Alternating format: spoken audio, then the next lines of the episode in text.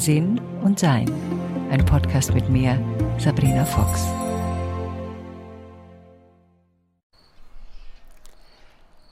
Diesen Podcast nehme ich draußen auf, äh, bei mir im Garten, weil das Thema draußen ist. Und das ist dann ganz, ganz praktisch, finde ich, wenn man das auch draußen aufnimmt. Also da gibt es bestimmte Geräusche natürlich. Ich liebe die Grillen, das ist mein Lieblingsgeräusch, neben den Vögeln, die wir natürlich auch haben. Und äh, ab und zu fährt im Hintergrund ein Auto vorbei und wenn wir Pech haben, macht irgendjemand den Rasenmäher an, aber es ist ja noch nicht Samstag. Ähm, immer wieder merke ich, auch an mir selbst, dass die Zeit draußen zu sein gelegentlich kürzer ist, als ich sie brauche. Und hier jetzt mal eine allgemeine Frage. Wie viel Zeit verbringst du draußen? Nicht illusorisch gesehen.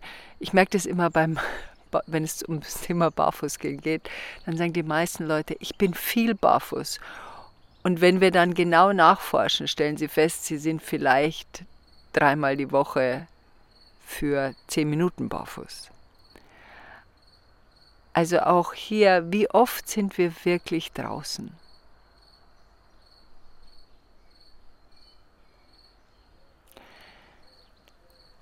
Ich lege sehr viel Wert auf draußen.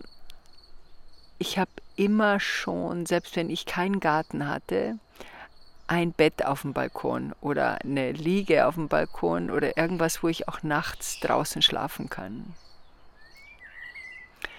Das draußen schlafen ist jetzt nicht eine Sache, wo man dann besonders erholt oder entspannt aufwacht, sondern man wacht eigentlich oft auf in der Nacht. Und je nachdem, wie bequem man liegt, ähm, ja, was halt die Unterlage ist, dreht man sich dann auch ab und zu um und manchmal ist die Yoga-Session dann danach ein Tick länger, als man es eigentlich normalerweise macht. Aber trotz allem, was passiert, ist, dass es den Körper nährt. Wenn ich draußen schlafe, schlafe ich nie in einem Zelt, sondern immer unter freiem Himmel. Weil das finde ich gerade das Schöne am Draußensein, dass ich die Sterne sehen kann.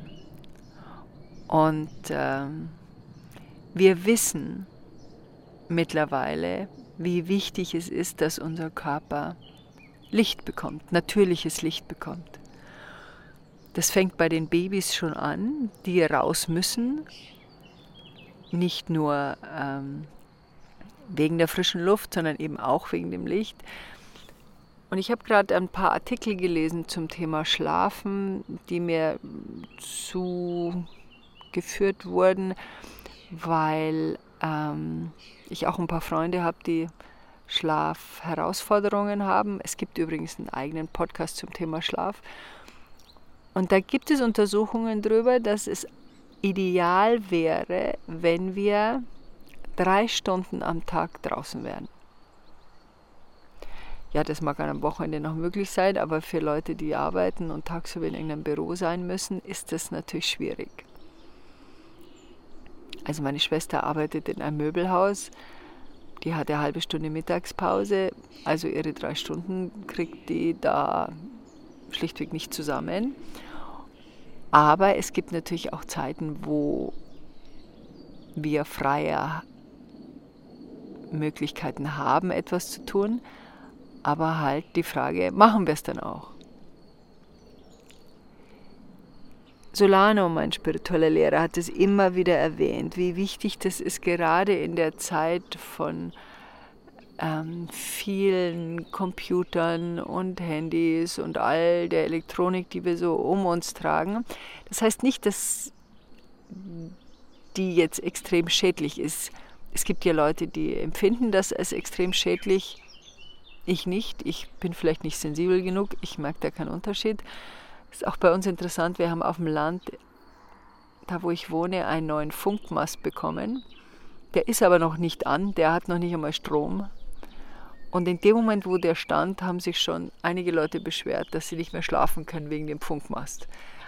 Also da sehen wir, manchmal ist es auch unsere Einstellung. Häufig und oft wissen wir, wenn wir was denken, dass es uns beeinflusst. Und das ist natürlich bei solchen Sachen wie Funkmasten und was das tut und was wir drüber lesen, halt eben auch kompliziert. Ich habe meinem Körper mal gesagt, Schatzel, wir leben in der modernen Welt, wir sind in einer Batterie mehr oder weniger, alleine schon durch unser Erdensystem. Und wenn du in der modernen Zeit dich zurechtfinden willst, dann musst du einfach dich da anpassen können. Und meiner scheint es ganz gut zu tun. Dafür, hm, und hier gibt es dann wieder der Kreis, der sich schließt, versuche ich aber auch viel Zeit draußen zu sein. Gelingt mir das immer? Nein. Aber ich bin jeden Tag mindestens eineinhalb Stunden draußen, also auch im Winter, und habe da ein Auge drauf. Ich glaube, die Herausforderung bei vielen Dingen, die wir da jonglieren in unserem Leben, ist, dass da nichts runterfällt. Und der Körper, die Liebe unseres Lebens, braucht bestimmte Dinge. Und wenn wir sie ihm nicht geben, dann geht er in einen Mangel. Und der Mangel an Natur ist, glaube ich, der größte Mangel, den wir ihm antun können. Er entsteht aus der Natur, er ist Natur, er braucht Natur.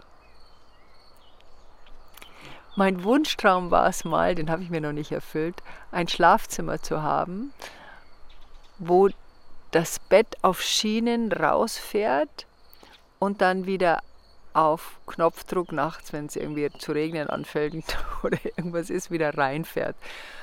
Äh, das hätte ich mir beinahe mal äh, erschaffen können.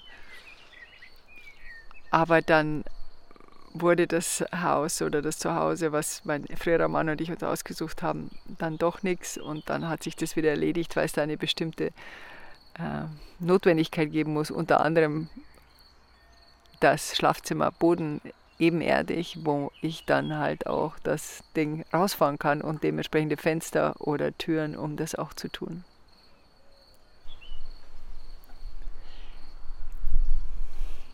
Ich merke, wenn ich meine Aufmerksamkeit auf einen bestimmten Aspekt richten soll, dann kommen Informationen aus verschiedenen Bereichen zu mir.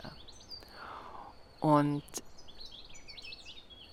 ich merke auch, dass es bei einer Sache mit dem Draußensein, ich gerade was meine Liebsten betrifft, ähm, ja, gelegentlich na, ein bisschen pushy bin wahrscheinlich.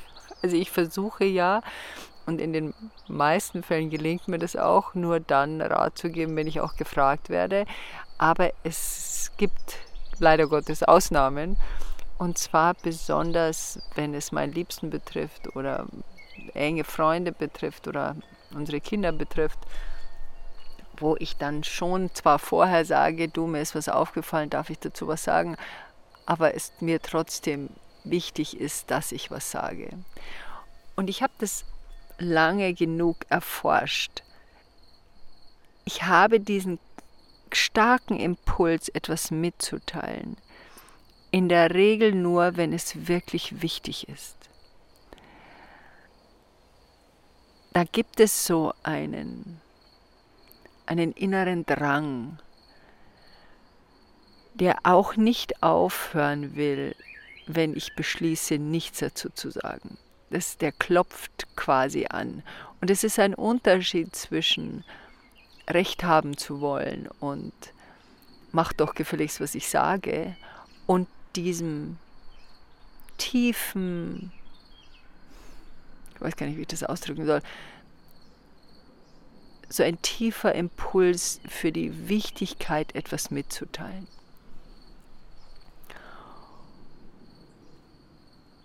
Zum Beispiel mein liebster Stanko, der eben auch gerne im Haus ist und krank war, ihn öfters nach draußen zu bringen, ist etwas, was bestimmt nervt, aber eben auch gut tut. Und dann habe ich so ein paar Sachen dann zusammengesammelt, über die wir dann sprechen. Und äh, ich muss dann natürlich auch irgendwann mal loslassen. Er ist natürlich ein sehr wacher Mann und merkt dann auch, wenn Sachen so ein bisschen hinten runterfallen. Und das passiert uns allen ja mal, dass wir einfach vielleicht äh, zu viel um die Ohren haben oder zu viel Gedanken haben und dann fallen Dinge, die uns eigentlich wichtig sind, hinten runter, weil die Dinge, die notwendig sind, die wir dringend machen müssen, einen, einen größeren Stellenwert kriegen.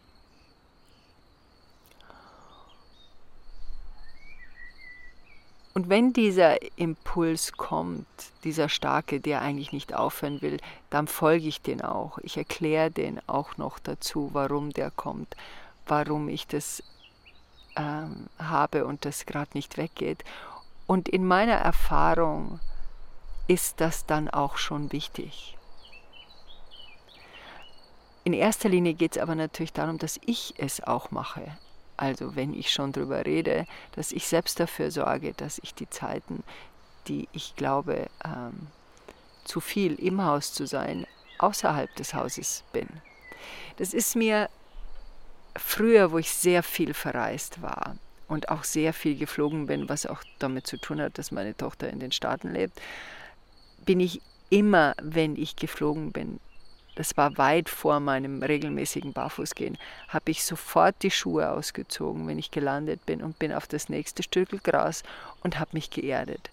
Das waren so alte Traditionen, die ich durch meine äh, indianische Ausbildung, meine Vision Quests, meine heilige Pfeife erlebt hatte und die mir dann in Fleisch und Blut übergingen die Selbstverständlichkeit mit Mutter Erde zu kommunizieren, wenn ich irgendwo hinziehen will, immer, immer, immer das Land zu fragen, ob ich da sein darf. Also da habe ich mir schon seit 30 Jahren die Schuhe ausgezogen, stelle mich auf das Stück Land, wo die Wohnung oder das Haus oder das neue Zuhause steht und frage das Land, ob ich hier sein darf.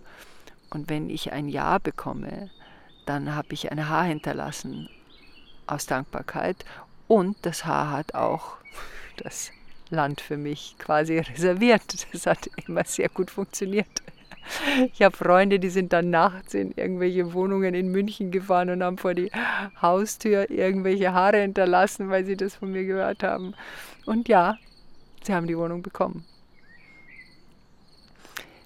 Wenn ich in einen See gehe zum Beispiel, frage ich um Erlaubnis, als wenn ich in eine Wohnung gehen würde. Wenn ich etwas wegnehmen will von einem Land, frage ich, ob ich das darf. Und es gibt manchmal Gegenden, da merkt man einfach, da darf man nichts wegnehmen.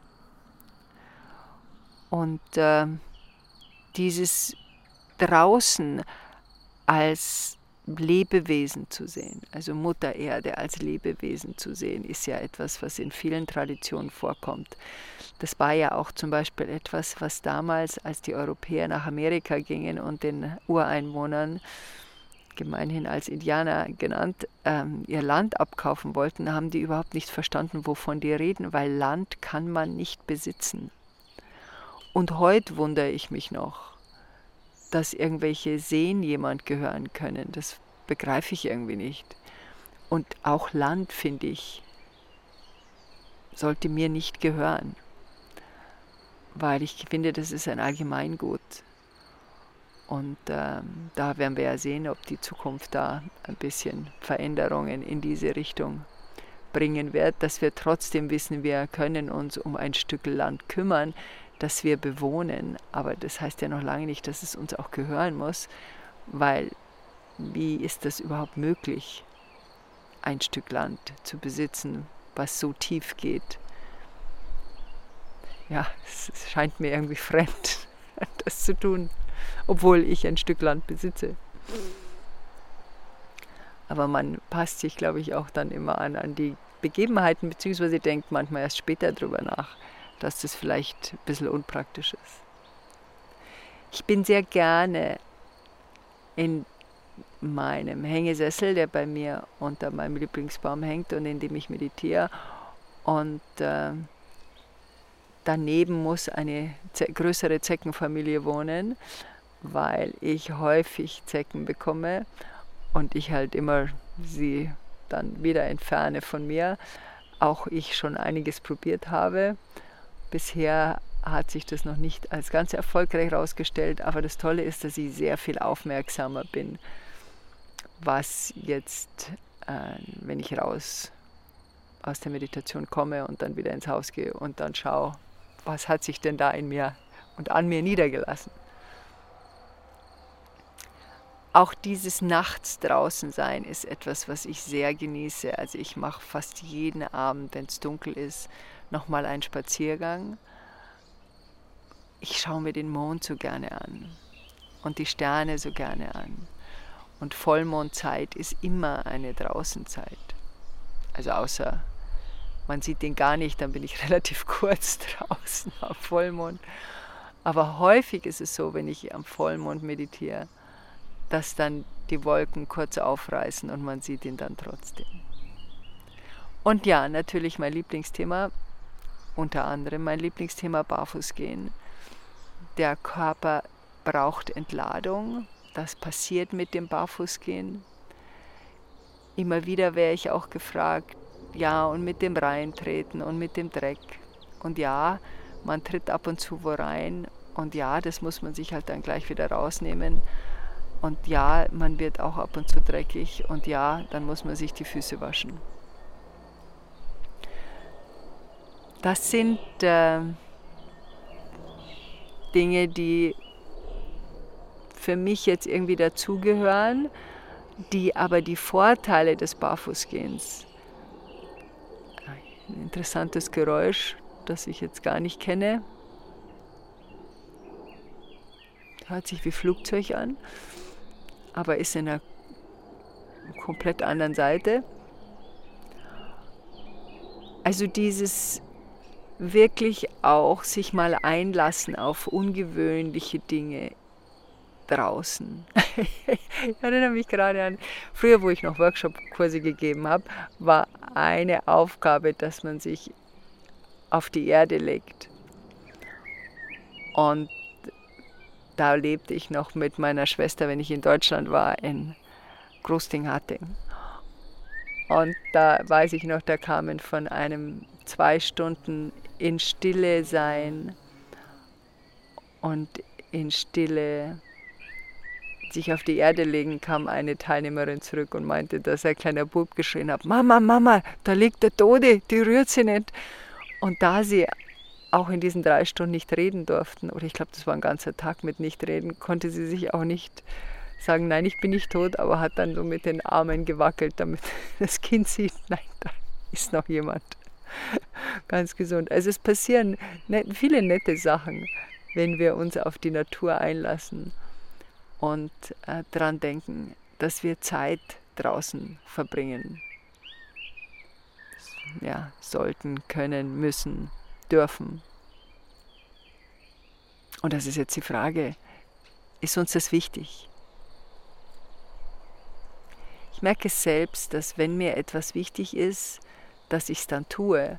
Und oft ist es so, dass ich die Prioritätenliste ändern muss.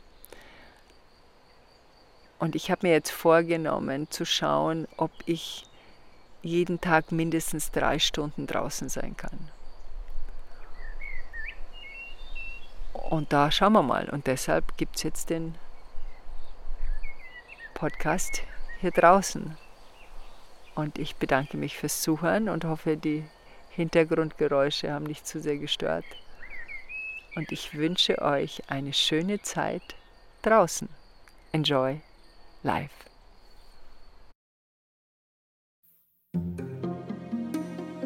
Weitere Informationen über Sabrina, ihre Bücher und Online-Kurse findest du auf sabrinafox.com und sinnsucher.de.